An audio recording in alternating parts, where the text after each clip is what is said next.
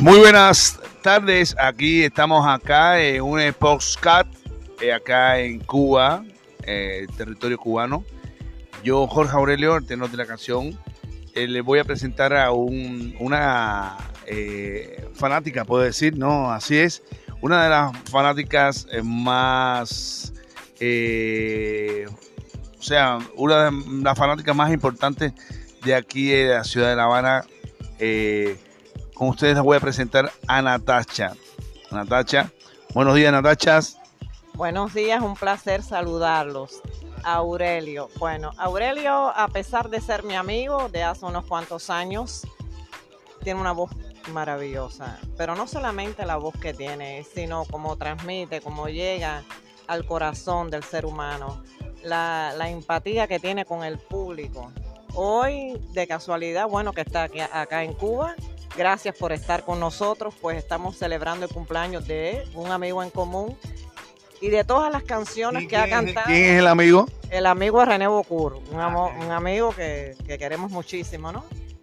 Y, y a pesar de, de conocerlo, de conocerlo por, por todo lo que ha cantado, no lo había visto en, en su tema favorito, que es el lírico. Hoy ha cantado un Ave María que las emociones afloraron, ¿no? Eh, las lágrimas salieron de nuestros ojos, no solamente a mí, sino a los otros Público había, eh, del público que había aquí y es espectacular. Tiene una forma tan, tan, tan divina de llegar, tan, pero además es, es- un tema que, que siempre se le escucha a, a mujeres y cantado por un tenor lírico como es Aurelio, bueno señores, sin comentario, esto, estoy muy emocionada todavía, de veras. Bueno, Natacha, yo quiero preguntarte, yo quiero preguntar una cosa, ¿por qué, tú, ¿por qué sabes que es un tenor lírico? ¿Qué experiencia tú tienes a la hora de, clasificar un- una voz?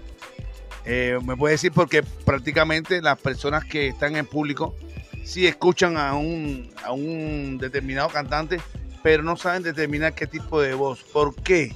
La pregunta es, ¿por qué tú sabes que es un tenor lírico? Bueno, eh, soy hija de músicos. Eh, mi mamá era lírica, pianista. Ya ha pasado muchos años, no recuerdo en estos momentos cómo se llamaba su cuarteto. Era un cuarteto que inclusive tocaba mucho en México. ¿Cómo se llama tu mamá? Mi mamá se, llam- se llamaba, porque ya tristemente no está con nosotros, es Rita Mercedes Martínez Valdés.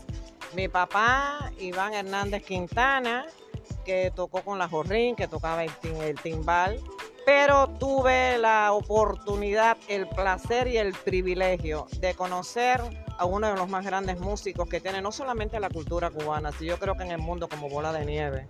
¿A qué edad? Yo solamente tenía tres añitos de edad. Bola de Nieve visitaba mi casa y apenas con esa edad toqué piano de oído. Lo primero que toqué fue la danza de Saumel. Y cada vez que Bola iba a mi casa, yo le decía, usted no se puede ir de aquí si no me toca drume negrita o no puedo ser feliz. Yo creo que interpretación como esa es como el Benny. Y eh, yo creo que eso no, no hay en la historia quien interprete eso. Sí, este, Antacha, eh, explícame un poquitico más. A ver, ¿qué, hacía Bola de Nieve cuando llegaba a tu casa? ¿Cómo era ese ambiente musical que había en tu casa? ¿Qué recuerdas sobre esas cosas? Bueno, a pesar de tantos años ya, no tengo ni que cerrar los ojos para recordar eso. Bola de Nieve entraba a la casa, hablaba con mi papá, con mi mamá, eh, y inmediatamente se iba para el piano. Cuando Bola de Nieve iba para el piano, yo me sentaba al lado de Bola. Y apenas de tener tres añitos, pues me emocionaba mucho. Es que no, no, no podía contener esa emoción. Y entonces mi mamá a veces lo acompañaba, en varias ocasiones lo acompañó mi mamá. Y mi papá entonces eh, hacíamos un conjunto, venía, no sé, cualquier guitarrista y, y hacíamos, no sé, un conjunto de, de- de música improvisada ahí, pero con el bola, bueno, imagínense que, que- que- que vamos a decir Aurelio. Y, y como el bola, tuve la oportunidad de conocer a Oscar de León, a Lucecita Benítez, a... Ay, mi madre, tanta gente, a ver cuántos más, Fito Páez, eh, Tania Libertad, cuando vinieron a Cuba, ¿no? Eh, también a Sonia Silvestre. Eh, fue una época dorada. Y por eso es que yo reconozco, porque además de haber tocado piano de oído, de no haber estudiado nada, aprendí a leer, aprendí a distinguir lo que era el tenor, lo que era el bajo, lo que era el lírico, lo que era la música moderna, lo que era la salsa, lo que era todo eso lo aprendí solamente de oído apenas con esa edad. Bueno, yo creo que, que sí, lo mismo me ha pasado a mí. Por ejemplo, eh, yo siempre digo en todas mis entrevistas eh, que mi mamá tuvo que ver de cierta manera, porque todas estas cosas que uno lleva en, eh, o sea, implícito en uno mismo, es, digamos, desde la cuna. Mi mamá me llevaba a los teatros líricos, me llevaba al teatro Martí, al teatro musical cuando era niño. Yo veía mucha lo que era eh, Candita Quintana, todos estos, todos grandes eh, artistas que se me bueno que tengo grabado así en la mente cuando hacía el negrito que se le sentaba eh, en, la cintura a, Candita Quintana y, bueno, todas esas cosas tengo remotamente una, una historia acerca de eso. Por eso es que tú recuerdas todo esto. Pero yo quisiera que tú me hablaras un poquitico de cada uno de estos artistas que pudo, eh, eh, qué, interés tú le tomaste a todos estos artistas que te, hicieron a ti valorar la música en, esto, en este sentido. O sea, saber de, cuando un cantante llega o no llega al público, digamos. ¿Me puedes hablar sobre eso? Sí, cómo no. Mira, por ejemplo, te voy a poner el ejemplo de Pacho Alonso. Pacho era un intérprete espectacular. Eh, porque ese Puente de la Alameda, eso lo hacía Pacho solamente. Yo creo, yo creo que es único. Es único en, esa categoría, como lo hizo el Benny. Eh, orgullosos de tener tantos músicos cubanos espectaculares. Eh, pero te voy a hablar más, te voy a hablar más. Mm, las ocasiones que tuve, las oportunidades y el privilegio que tuve de conocer como apellido Lafrocán, como a los zafiros, te estoy hablando de tres añitos de edad, te estoy hablando del chino de Ignacio, un falsete que tenía Ignacio que, era una maravilla. Eh, ese chino cantando cuando, ¿por qué se agolpan otra vez? Pues, yo creo que fueron épocas privilegiadas dentro de la música. Em, te puedo hablar de Alberto Cortés, que también tuve la oportunidad de conocerlo, que su voz era tenor, una voz preciosa. Como Oscar de León, que no, que no paraba de cantar, con, un ritmo, con, con unos deseos siempre de cantar y de animar al público. Pero ya te estoy hablando de, de, gente que se hicieron, por ejemplo, eran empíricos como el Benny, como fueron los Zafiros, que no estudiaron música pero tengo que hablar de alguien que ahora mismo me está poniendo un compromiso tremendo de entrevistarme, que te estoy hablando de Jorge Aurelio. Bueno, eh, un empírico para tener la voz que tiene, para no tener la formación. Estoy un poquito emocionada, por favor disculpen. Es, es, es que yo creo que eso nace. Después tú lo educas quizás con el, con el paso del tiempo, pero eso se nace. De ver que su mamá lo llevaba a todos esos teatros, pero lo pudo haber llevado y no haber tenido el talento, pero sin embargo lo tenía. Es decir, con eso se nace. Aurelio es una estrella que brilla por luz, por luz propia. Eh, eh, no solamente su carisma, su presencia, su forma, hasta su andar. Es una voz potente, a la vez calmada, preciosa, porque además sabe escoger entre todos los géneros. Sabe cómo cantar una salsa, sabe cómo cantar un lírico, sabe cómo cantar un bolero, sabe cómo cantar una guaracha, que son géneros completamente diferentes. Pero sabe cómo cantar un reggaetón. Entonces, estamos hablando de un empírico. Bueno, entonces Benny More, que Dios lo bendiga siempre. Porque a partir de usted han nacido otros que hoy nos dan el placer de escucharlos, de, deleitarnos con su presencia, con su voz, con su actuación. Y yo creo que eso es muy importante. Yo no quisiera despedirme de, darle las gracias a mis padres, que ya no están desafortunadamente conmigo, pero de los que aprendí muchísimo. Tengo un hermano, Iván, que también vive en México, que es pianista, arreglista, que tocó con parte en Tropicana muchos años. Es un arreglista espectacular. Sí, tuve, tuve la, la, oportunidad de conocerlo una vez, conversamos acerca de esas cosas, porque, señores, eh, eh, cuando se eh, reúnen artistas, artistas, empezamos a, recordar todas estas, todas todos estos pasajes tan lindos que no podemos dejarlo de olvidar, no podemos obviar nada de esas cosas. Y nos remonta siempre a la niñez, a la niñez donde empezamos. Yo creo que si tú hubieras seguido eh, la música, hubiera sido una gran pianista, digamos. Sí, yo eh, al final, bueno, eh, quise estudiar piano. Lo que pasa es que en esa época, bueno, yo tuve una fractura de clavícula.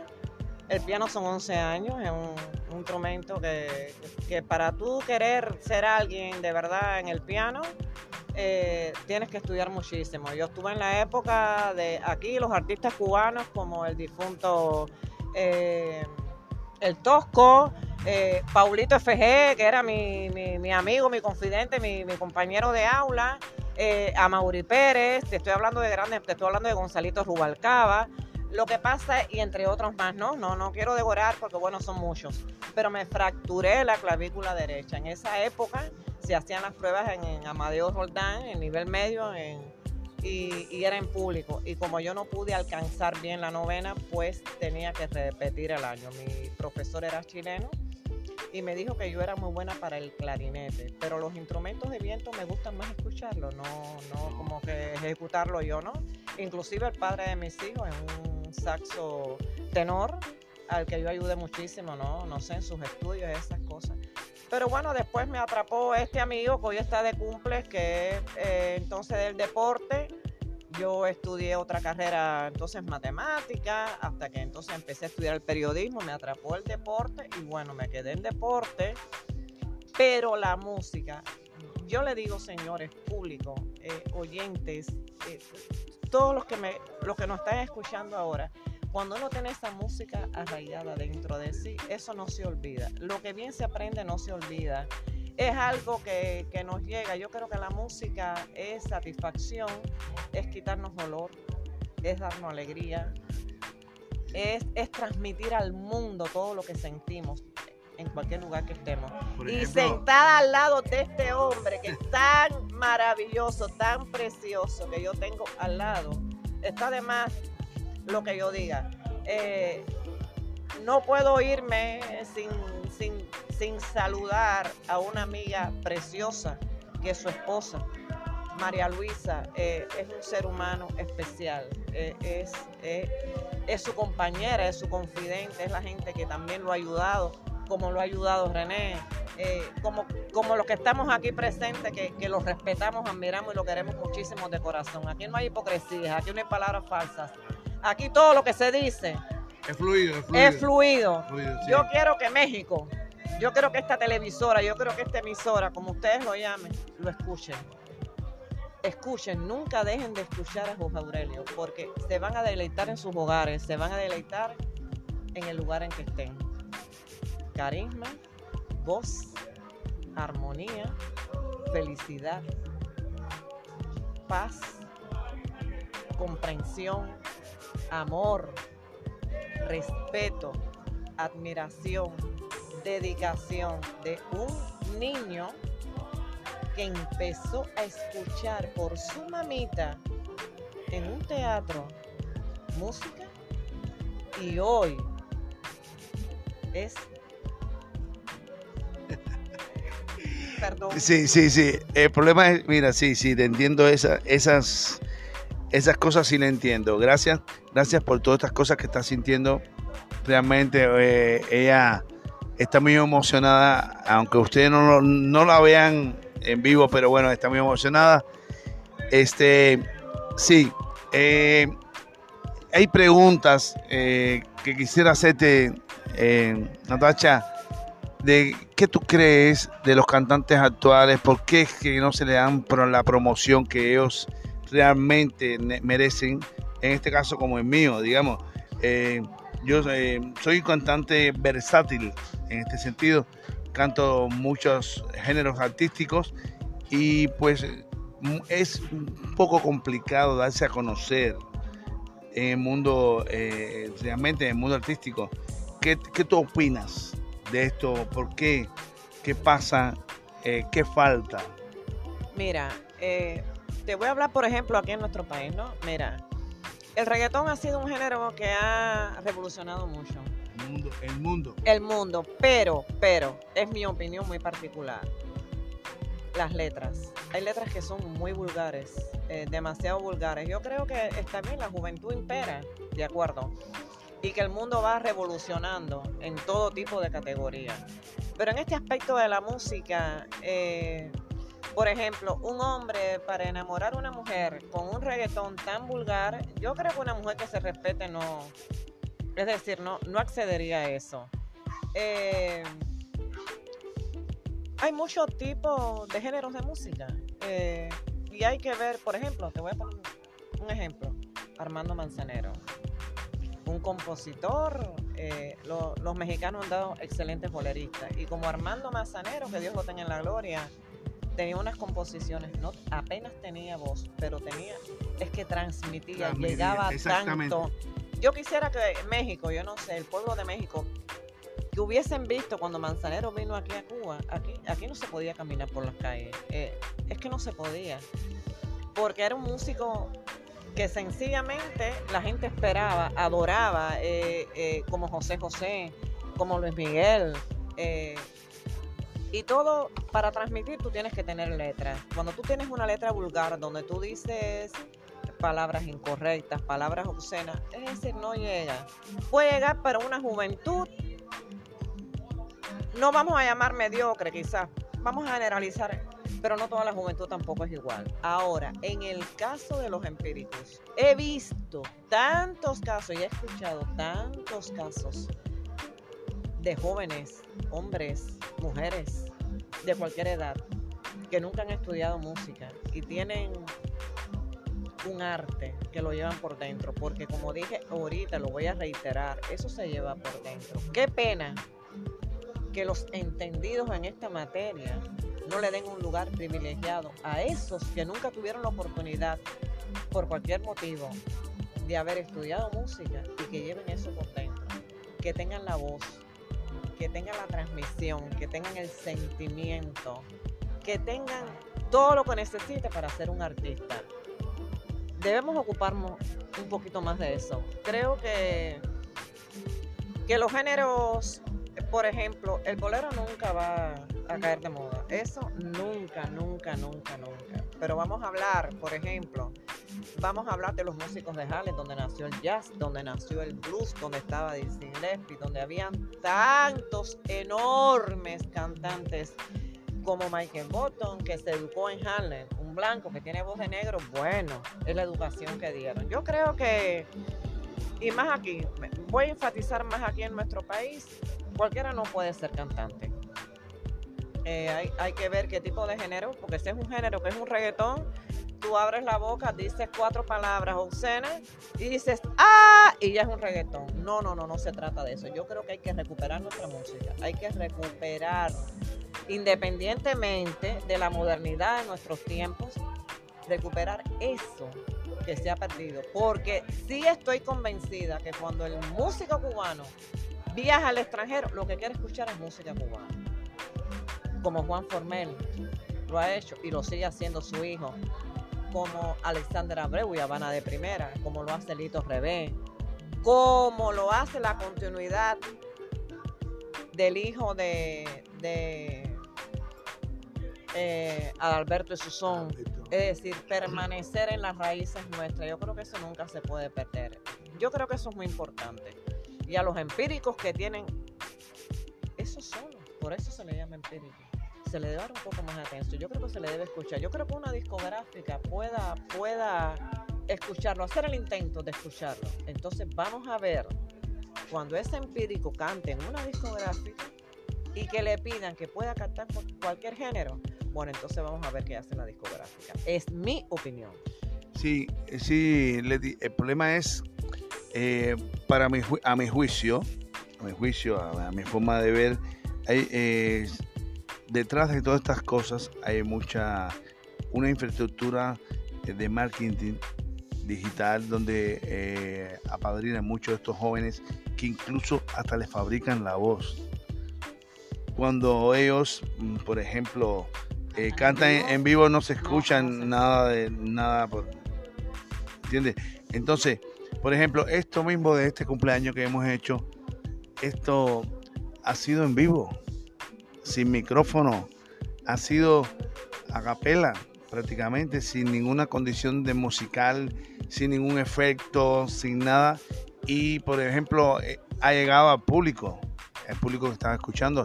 Hemos sido como cinco o seis personas que estaban escuchando aquí por el cumpleaños de, de Renecito.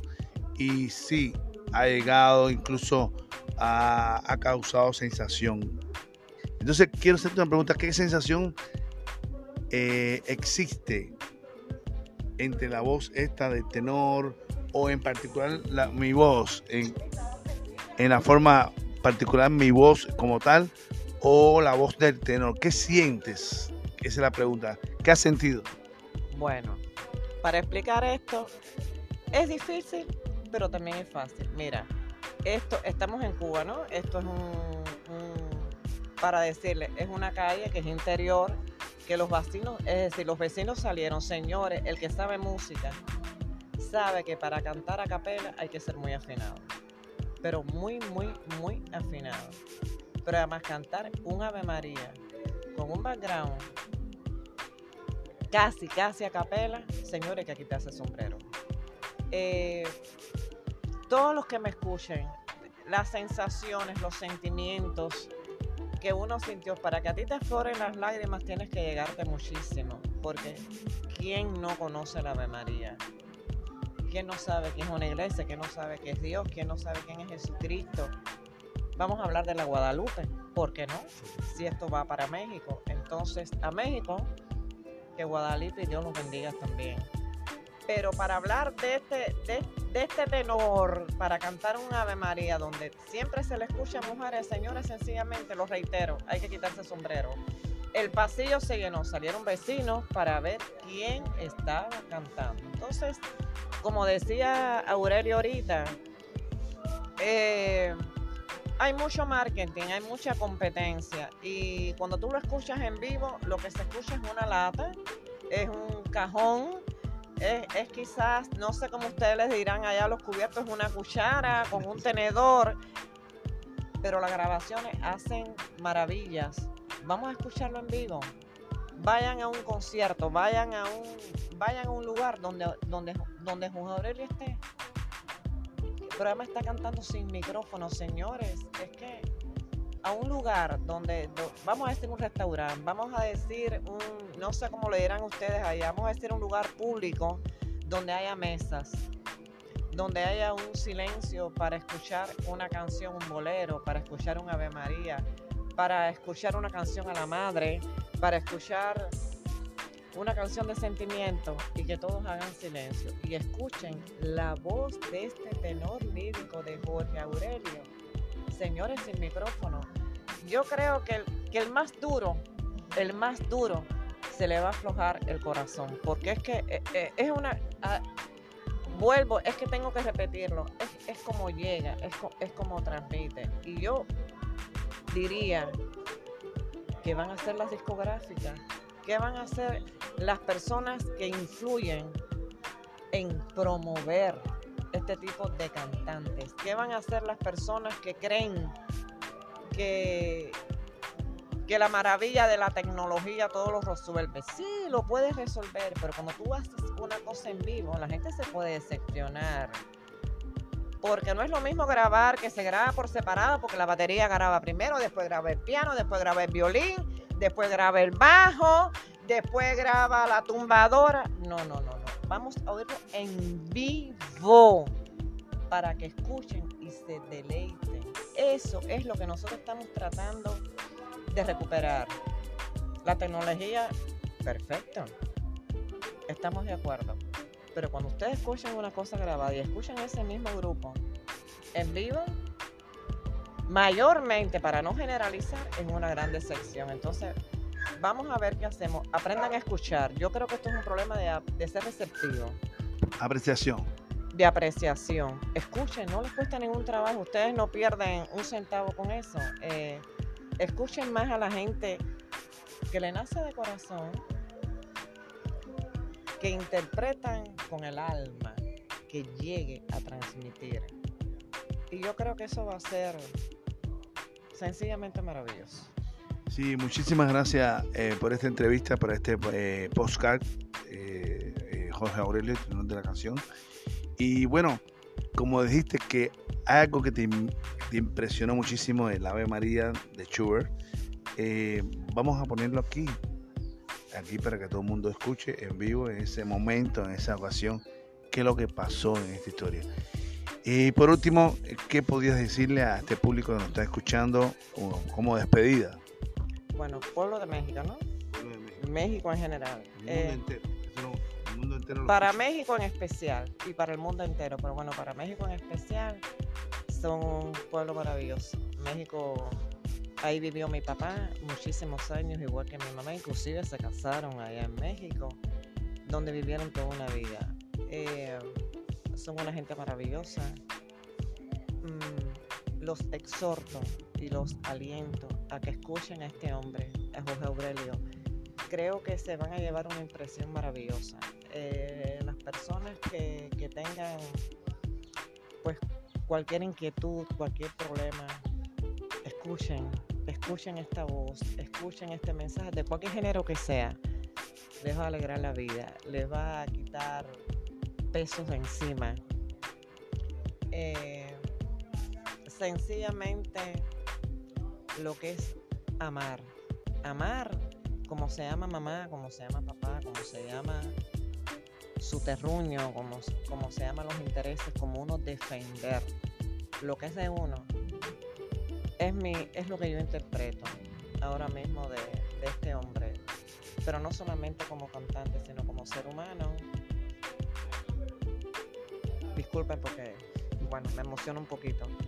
Eh, eh, sencillamente es, es un hombre especial. Yo creo que cada cual nace con una estrella y él tiene esa estrella. Él tiene esa forma de, de, de transmitir, de llegar, de conectar con las personas. No importa que no lo conozcan, usted puede, si él está cantando y usted está ahí, acérquese, porque además él se va, a él se va a acercar a usted primero. Usted le puede extender su mano, usted le puede contar, usted le puede hablar, puede cantar incluso junto a él. Y se va a llevar una experiencia maravillosa. Enséñele a sus hijos, a sus abuelos, a sus padres, a esta generación joven, que también esta voz es importante, esta transmisión es importante. Llévense un recuerdo precioso, llévense un, un saludo muy fraternal y muy querido de esta cubana, desde aquí de Cuba, eh, que les habla con todo respeto y con toda admiración, no solamente de Jorge Aurelio, sino a todo el pueblo de México. Gracias. Bueno, han sido las palabras de Leticia, ¿qué? Natasha. Natasia, disculpa. Hernández. Natacha Hernández. Martínez. Martínez, acá una de las fanáticas de Jorge Aurelio, tenor de la canción. Y bueno, hasta aquí nos despedimos de este podcast, hasta el próximo podcast. De aquí, este, un testimonio más de una de las fanáticas de Jorge Aurelio. Gracias por estar aquí. Gracias a Cuba. Gracias a, a todas las personas que quieren y admiran y respetan a- al trabajo de, de este tenor. Muchísimas gracias y bueno, nos despedimos. Chao, gracias. Gracias a ti, mi vida, por darme esta oportunidad. Y un beso grandísimo para México. Gracias, muchísimas gracias. Chao.